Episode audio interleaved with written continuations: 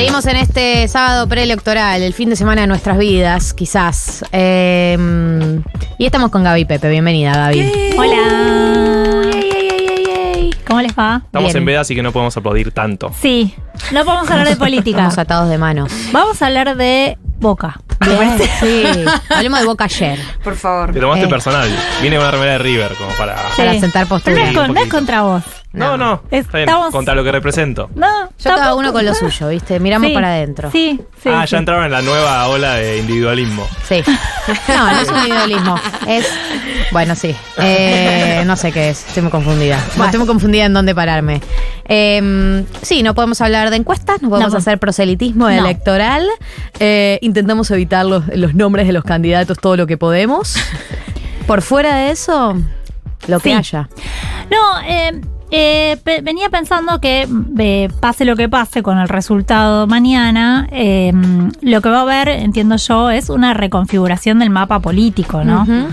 Eh, hacia adentro del peronismo por un lado, hacia adentro de Juntas por el Cambio también, y también una discusión sobre eh, estas nuevas ideas que eh, evidentemente tienen una cierta eh, Un acierto. penetración Sí, una- una- un cierto acierto. Sí, eh, en la sociedad, eh, las ideas de Javier Milei, mañana nos eh, enteraremos cuánto, ¿no? Eh, sobre todo porque uno tiende a pensar que hay algunas cuestiones que, eh, que por ahí no estaban tan claras antes de las pasos y que eh, ahora, después de las pasos, después de los debates y en particular en estas últimas semanas, quedaron como más expuestas públicamente, ¿no? Entonces, Sí. eso es una primera lectura. Hay, hay una agenda que ya no se puede ignorar más, ¿no? Como Claro. una parte de una agenda que se marcó en- desde la aparición de del león en adelante eh, y pospaso con más, eh, más intensidad, que es tipo, bueno, ya está, esta es la agenda, pase lo que pase, gane quien gane, incluso si,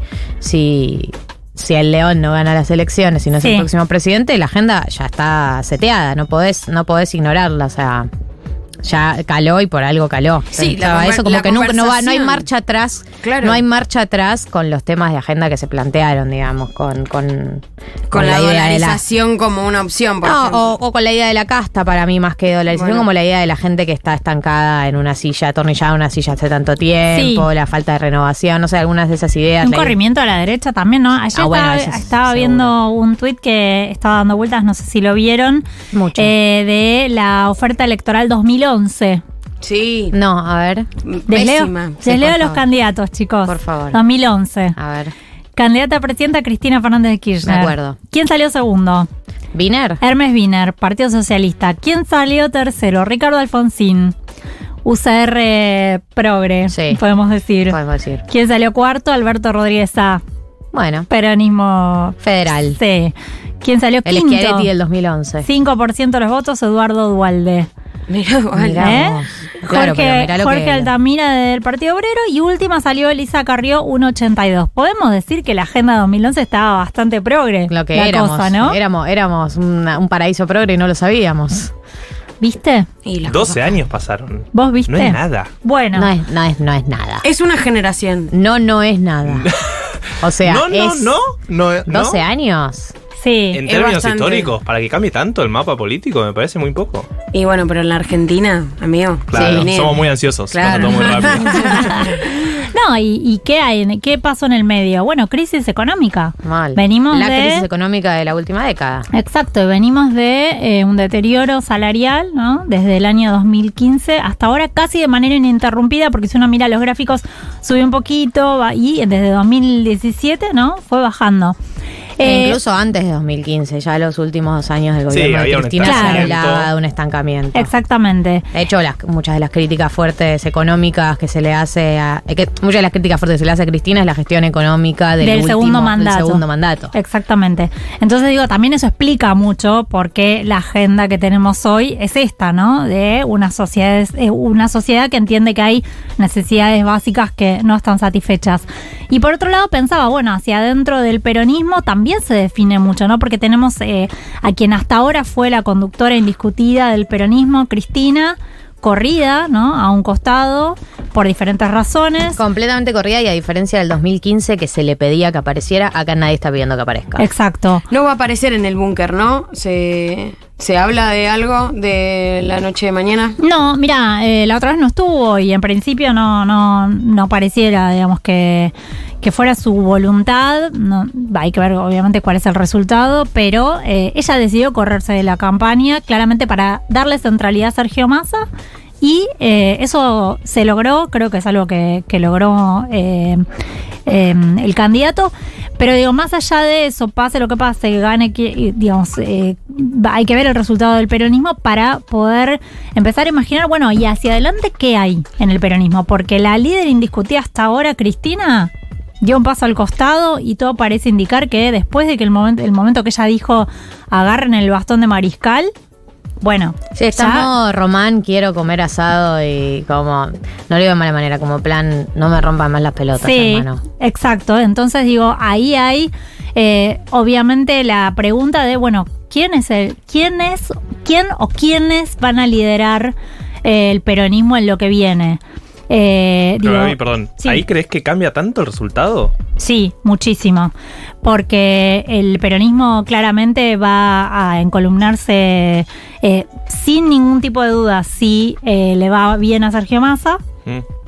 y si no le va bien a Sergio Massa, empezar a buscar ¿Quién? no te digo mañana en la noche, pero, pero de acá ¿no? a los próximos cuatro años. ¿quién va a ser el líder del espacio? Porque vos también eh, eh, pensá, digamos, que hay eh, una merma en el poder territorial muy importante. Claro.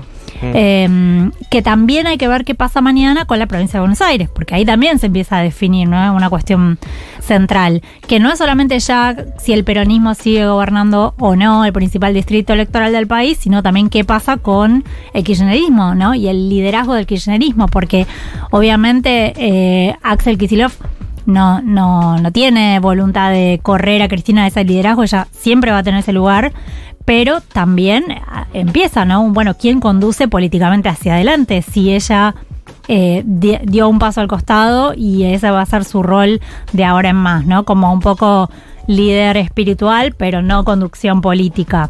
Eh, entonces, hacia adentro del kirchnerismo también se viene un debate de quién lidera eh, o cómo se genera, cómo se transita este tiempo, ¿no? Con Cristina en otro plano. Eh, y, también en Juntos por el Cambio, ¿no? Me parece que mañana en la noche se definen muchas cosas. Si Patricia Burrich llega al balotaje, va a ser una cosa, ¿no? Va a ser, eh, bueno, todos detrás de, Patricia. eh, y después verán ¿no? cómo se reconfigura el reparto de, de poder dentro de, de la alianza ¿no? entre el PRO y la UCR. Y si no, digamos, si, si no hay segunda vuelta para Juntos por el Cambio, entonces mañana vamos a empezar a ver eh, la descomposición de Juntos por el Cambio, sin duda. Sí. Pero Sí, la sí, sí. reta se, se sumó como Sí, posible con, jefe con- de con un gabinete. chum- con un chumbo en la cabeza le sumaron como jefe de gabinete. Dicen que negoció para la ciudad, vos decís que igual pase lo que pase también. O sea, Bueno, si no Para mí, eh, eso, o sea, la reta jefe de gabinete no significa nada. Para mí, en términos reales. Eh, hay que Hasta hace dos semanas estaba Sí. deprimido porque había perdido en la No, paso bien, y ahora sí. está subidísimo la Patricia Neta. se sumó a la foto. Sí, a la foto de la foto, está. Sí, a mí me parece más que es un movimiento de, casi diría, de, de, um, unión de, la, de Patricia Burrich y de la reta, casi de, de defensa contra Macri, ¿no? Ah, mira. Pensándolo más en esos Sí, términos. sí, como que Macri no se vaya tanto para el lado de- del león, digamos. Sí, y me parece como de cerrar filas internamente sabiendo que Macri está jugando ¿no? a otra A otra cosa. liga, claro. Entonces, Él ya está jugando el partido. Claro. El próximo partido. Mundial 2030. Sí, sí, Exacto. sí, sí, ahí Eh, y digo, yo prestaría mucha atención a ver qué pasa con el radicalismo también, ¿no? Porque eh, está claro, digamos, que si eh, Juntos por el Cambio no entra al balotaje, eh, esa, esa alianza tiene poca, poca vida, me parece. El ¿no? otro día hoy veía en Twitter, ¿qué será de la vida de Facundo Manes, no? Claro. ¿Qué será? duró. ¿Qué será? Qué poco. Bueno, porque bueno, hay muchos personajes importantes en la UCR que están ausentes en la campaña, ¿no? Entonces uno empieza a preguntar, bueno, ¿qué van a hacer? Ahora, en la Eh. ciudad, ¿cuál, cuál, mm, cuál es el escenario del, del que se habla? Porque mm, Santoro en su cierre de campaña, un poco como apuntando a que quizás se llegue a un balotaje, ¿eso generaría también algún tipo de movimiento hacia adentro juntos por el cambio?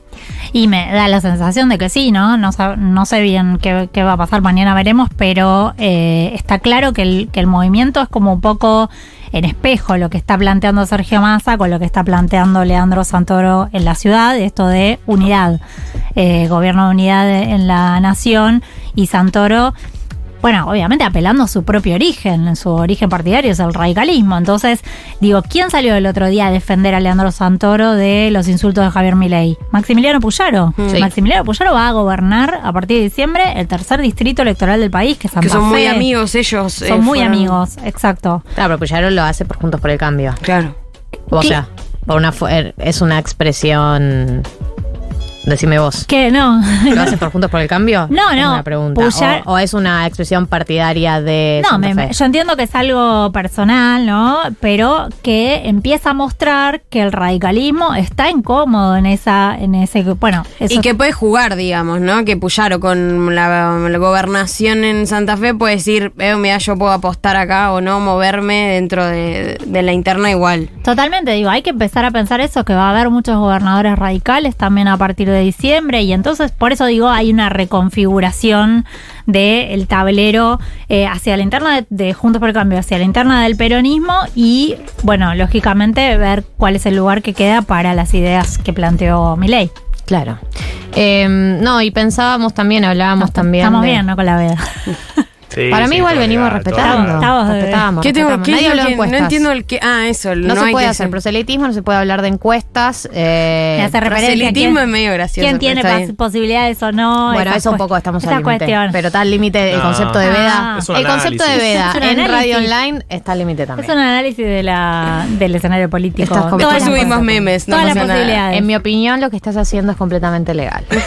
en mi opinión autorizada es sobre hija el de abogada, tema. ¿sabes? Sí, mi mamá es abogada. Eh, no, pensaba eh, otro, otro factor de cara a, a las elecciones de mañana, eh, que era también eh, un tema que la escuché hablar a, a Ofelia Fernández en la nota que dio esta semana en, en el Destape, que después subió el recorte a sus redes, sobre la militancia, como, como lo- el laburo que estuvieron haciendo, la militancia más tipo territorial, la militancia de- del uno a uno, de que... que no, no me queda claro, no sé, porque como no estoy metida, como no lo vengo siguiendo, e- en qué consistió lo que estuvieron haciendo en esta semana, si hubo un, un planteo de ir a convencer, sé que mucha gente lo está haciendo de manera individual, pero qué rol tuvo la militancia más, como la cámpora, se puede decir, o, o la militancia peronista con todas sus facetas en estas últimas semanas. ¿Tenés No, a mí me parece que sí, que hubo un trabajo territorial importante.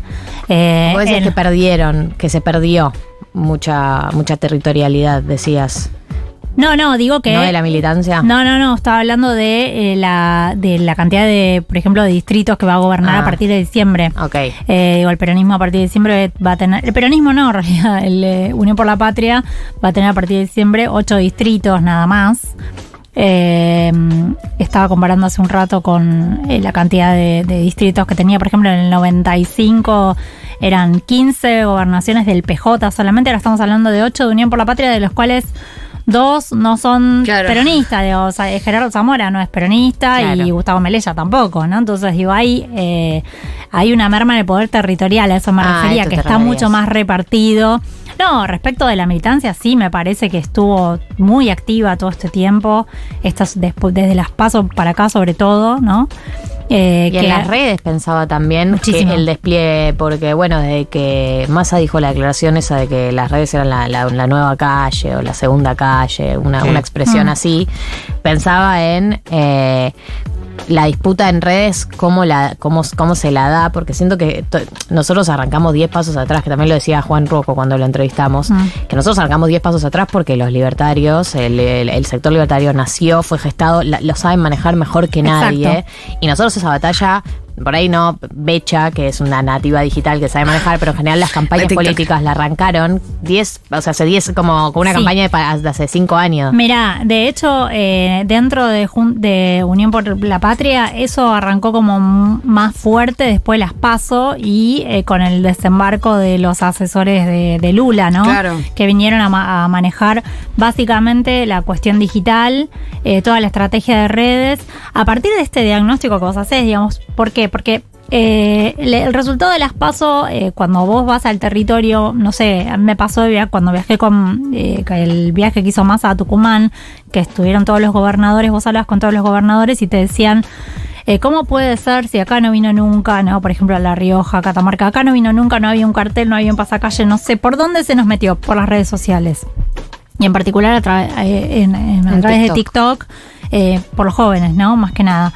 Entonces, eh, ahí es como que se dan cuenta, en, eh, eh, un poco tarde, Sí.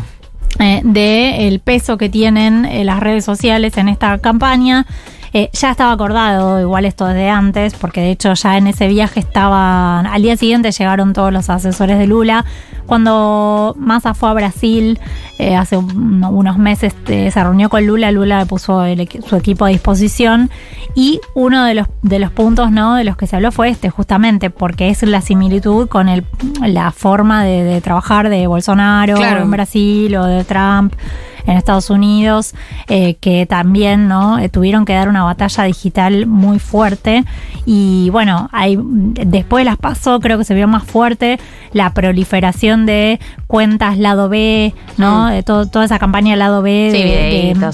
Bueno, Massa también fue al, no sé, a la nota con este, con Momo, el streamer. Claro, esto, empezar a... gelatina también que pensaba, digo, no es lo mismo la- las notas que dan los medios que vas a una nota, por ejemplo, como gelatina, sale el recorte Sí. de la nota, ese recorte, Circula lo subís a redes. Reel, digamos, tiene otro tipo de repercusión. Exacto, y además está apuntado a otro público que no escucha medios tradicionales, entonces digamos, No. eso estaba claramente eh, eh, de alguna forma como muy subestimado, creo que se le empezó a dar mucho más eh, lugar, digo, las estas cuentas que empezaron a, que aparecieron, ¿no? Este IA por la patria, las de inteligencia Sí. Sí. artificial, el archivo histórico Sergio Tomás Massa, eh, bueno, todas esas cuestiones y todas las cuentas no oficiales. Obvio, que- pero que la papa está ahí. ¿no? Eh, Eso me lo explico de, la- de los militantes. Exacto. Así que digo, eso se, eso sí, claramente eh, creo que el peronismo lo entendió tarde, pero Sí. lo entendió finalmente y se puso muy activo en ese, en ese aspecto, ¿no? Eh, sobre todo después de las pasos. Y pensando en un eh, posible balotage, Hmm. en una posible segunda vuelta, ¿ve viable apoyos eh, directos de los otros candidatos? Suponiendo que ni Miriam Bregman ni Schiaretti, por ejemplo, eh, van a llegar al balotage. ¿Pensás que pueden apoyar directamente a alguno de los dos candidatos que lleguen? A mí me parece que, mm, que sí, que puede ser. Eh, sí, sí, eh, es, a ver, eh, si nos vamos Depende de quiénes lleguen al balotaje, Claro. igual, ¿no? Sí, no, pero me parece que puede haber un pronunciamiento, puede ser eh, eh, de manera individual, puede ser eh, em, en términos partidarios, orgánicos, eh, pero bueno, obviamente depende de quién sea la, quién, quién llegue. eh, veremos si hay una, un pronunciamiento partidario o individual. Qué peso tiene eso y también eso con- dentro de cada alianza, ¿no? Porque una cosa es Juntos por el Cambio, todo, y otra cosa es la UCR por un lado. eh, eh, después uno piensa, bueno, ¿sirve eso? Digamos que en términos partidarios. Sí, ¿Cuánto arrastra real que tu candidato salga a decir? Con la crisis de Bueno, representación pero- que hay, claro. Pero en Brasil, por ejemplo, entiendo que también fue un poco la negociación, o en otros países que tal vez son más sistemas parlamentarios, que es un poco la negociación, bueno, eh, poniendo el nombre, tal candidato que salió quinto me banca, pero le doy el ministerio de Claro. tal cosa y lo anuncio conjuntamente de que si llego Sí. a ganar va a estar en mi gobierno. es que acá posible que eso suceda. no sucedió en los ul- el Bartage de 2015 no, no pasó, No. No, pero, pero no había. podría pasar. Sí. eh, Pero ya estaban, ya, ya estaban Sí. Sí, coalicionados. Eso ya era una coalición bastante grande. Claro. Sí, sí, había Se acá hay una tercera paso. fuerza, claro, acá hay una tercera fuerza con más peso, ¿no? De lo que fue. Bueno, en ese caso Massa, Pero de todos casos, claro, iba, pero sí, en ese caso Massa no se, no se pronunció a favor de ninguno de los dos. no, Públicamente. no. Pero tampoco, pues le, pues le tiraron, che, va, eh, dale, eh, no, no querés llamar a votar por Scioli. Me dijo, eh, No, no, claro que no. Eh, Gaby, eh, se habla mucho en términos económicos de lo que puede llegar a pasar en estas próximas semanas. Parte de, de los equipos, ¿en qué están pensando? Sobre todo por, bueno, por un candidato que a la vez es ministro y si, si bien cerró lo del swap con China, como, bueno, la situación financiera está como en una cornisa, ¿no? Sí. ¿Qué, qué están esperando? Bueno, el resultado. La debacle. el resultado, el resultado, no, lógicamente digo, eh, la, eh, dónde se ubique Sergio Massa, eh, qué diferencia haya respecto de otro candidato, qué, en qué lugar eh, se ubica, si primero, segundo, tercero, obviamente todo eso...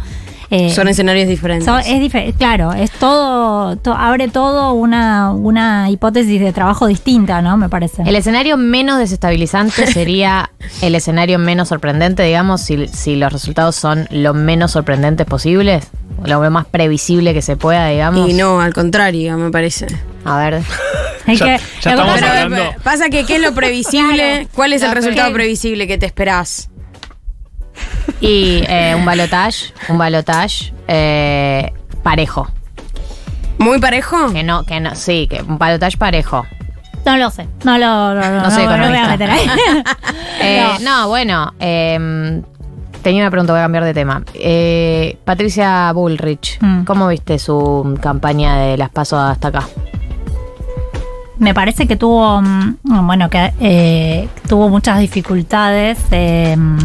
En los debates, ¿no? Principalmente. Sí, no, me parece que en, en términos políticos la dificultad fue en que empezó la misma noche de las PASO cuando Mauricio Macri llama a, a- dice que está contento porque triunfaron las ideas de la libertad, más Sí. o menos, ¿no? Entonces Sí, sí. te suelta la mano el jefe. es complicado. Qué ¿no? traidor, justo ahí. Es terrible. Ahí arrancó. Más malo que el veneno. eh. Pero es como red flag, amiga, date cuenta. Ahí, me parece flag. que. Pero se dio cuenta, eh, se dio cuenta. ¿Se enojó mucho? Sí, sí, sí, sí. Miércoles. Sí, sí. Eh, no, bueno, me parece que ahí empezó una, arrancó una dificultad que eh, por eso digo que la- el movimiento de la última semana con Horacio Rodríguez Larreta es un poco de autodefensa, ¿no? De cerrar filas entre ellos dos. Claro, eh, creo que también, eh, bueno, mañana veremos si este mo- último movimiento de, le sirvió o no le sirvió, o, lle- o llegó tarde. Mm. Eh, también eh, veremos cómo, cómo se comportó el radicalismo, eh, cuánto movió. Pi- pienso que mañana vamos a ver cuánto valen los aparatos, ¿no? También. Hmm. Eh, cuánto moviliza uno y el otro. Porque mucha- cuando hablamos de aparato porque- hablamos del, del peronismo siempre, Sí, pero es verdad. ¿cómo?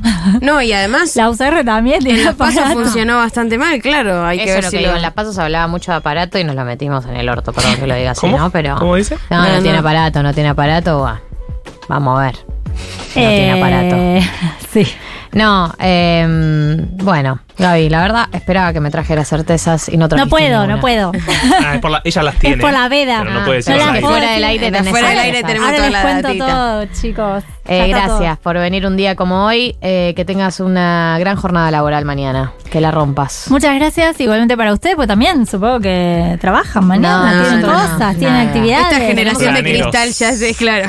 No trabajan. Estamos, bueno. estamos, no puedo, me da ansiedad. que les vaya bien mirando los resultados en su casa. Sí, así, así estaremos. Eh, Gaby Pepe pasó por acá por 1990. Eh, vamos con Anderson Pack.